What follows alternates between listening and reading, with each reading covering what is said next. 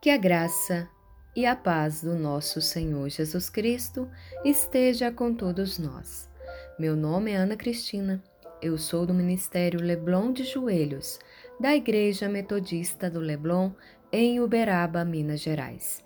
E neste momento eu te convido a orar comigo e a meditar na palavra do Senhor, que se encontra no livro de João, capítulo 4, versículo 23.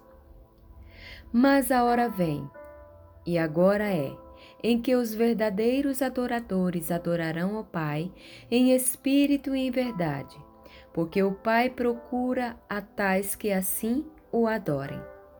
Deus é espírito, e importa que os adoram, o adorem em espírito e em verdade.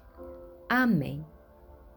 Os momentos não são fáceis Estamos vivendo momentos de medo, aflições e as preocupações nos abalam fisicamente e mentalmente. A palavra de hoje nos chama atenção para uma verdade que talvez tenha faltado em nossa vida: a adoração a Deus.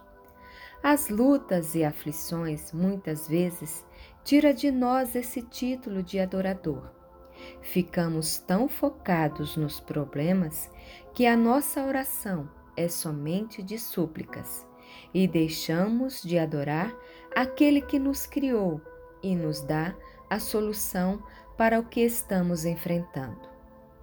Adorando, estamos convencendo nós mesmos que o Todo-Poderoso, o nosso Senhor Jesus, está conosco e é maior que os nossos problemas e dificuldades. Jesus, quando estava no deserto jejuando e orando, ele foi tentado. E é no deserto de nossas lutas que somos tentados também.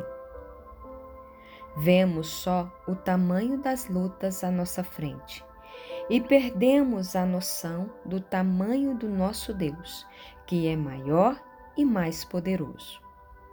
Jesus sabia que a adoração ao Pai era uma libertação de tudo que o inimigo havia prometido e afrontado a ele. Jesus disse ao inimigo assim: Vá-te, Satanás, porque está escrito: Ao Senhor teu Deus adorarás e só a ele servirá. E quando Jesus expulsou Satanás, os anjos o serviram, como está escrito no livro de Mateus, capítulo 4, versículo 10. A nossa adoração é um dos fatores mais importantes para vencermos a batalha.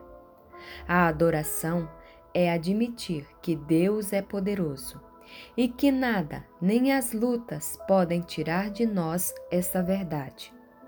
Deus é merecedor da nossa fidelidade e amor e nada que o mundo nos oferece chega aos pés da grandeza da Sua Majestade. E hoje o Senhor nos chama para adorá-lo. Os verdadeiros adoradores, aqueles que, mesmo passando por lutas, não deixam de acreditar na Sua grandeza e majestade. E com adoração em nós, Deus nos levanta para sermos fortes, fortes com Cristo, adorando e declarando para nós mesmos que Ele é poderoso e é maior que qualquer situação que estamos enfrentando. Operando Deus, quem impedirá? Temos que confiar plenamente na palavra de Deus e em Suas promessas ele é fiel a nós e confiar que os seus anjos dará ordem ao nosso respeito para nos guardar de todo mal, como está escrito no Salmo 91, versículo 11. Assim como os anjos serviram Jesus depois que ele adorou o Pai, assim será conosco também quando adorarmos a Deus em espírito e em verdade. Amém? Vamos orar? Amém, Jesus. Obrigado, Senhor, por mais um dia glorioso em Sua presença. Hoje estamos aqui, meu Pai, para adorá-lo, para render glórias a Ti, um Deus de tanto poder.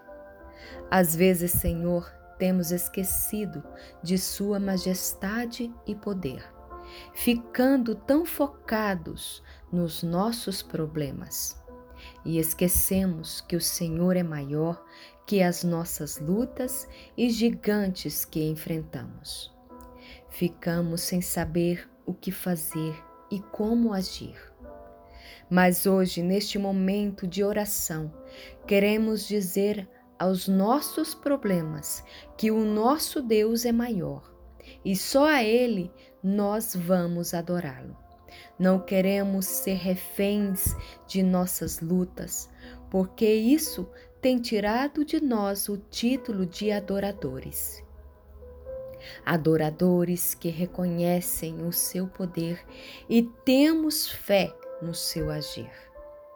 Cuide de nós, meu Pai. Dê ordem aos seus anjos para nos guardar de todo mal que a nossa fé em Ti, Jesus, seja mais forte que as nossas lutas e que a nossa adoração seja para glorificar o Rei dos Reis, Senhor dos Senhores, o nosso Salvador Jesus Cristo. Operando Deus, quem impedirá? Nada pode impedir o seu agir, Senhor.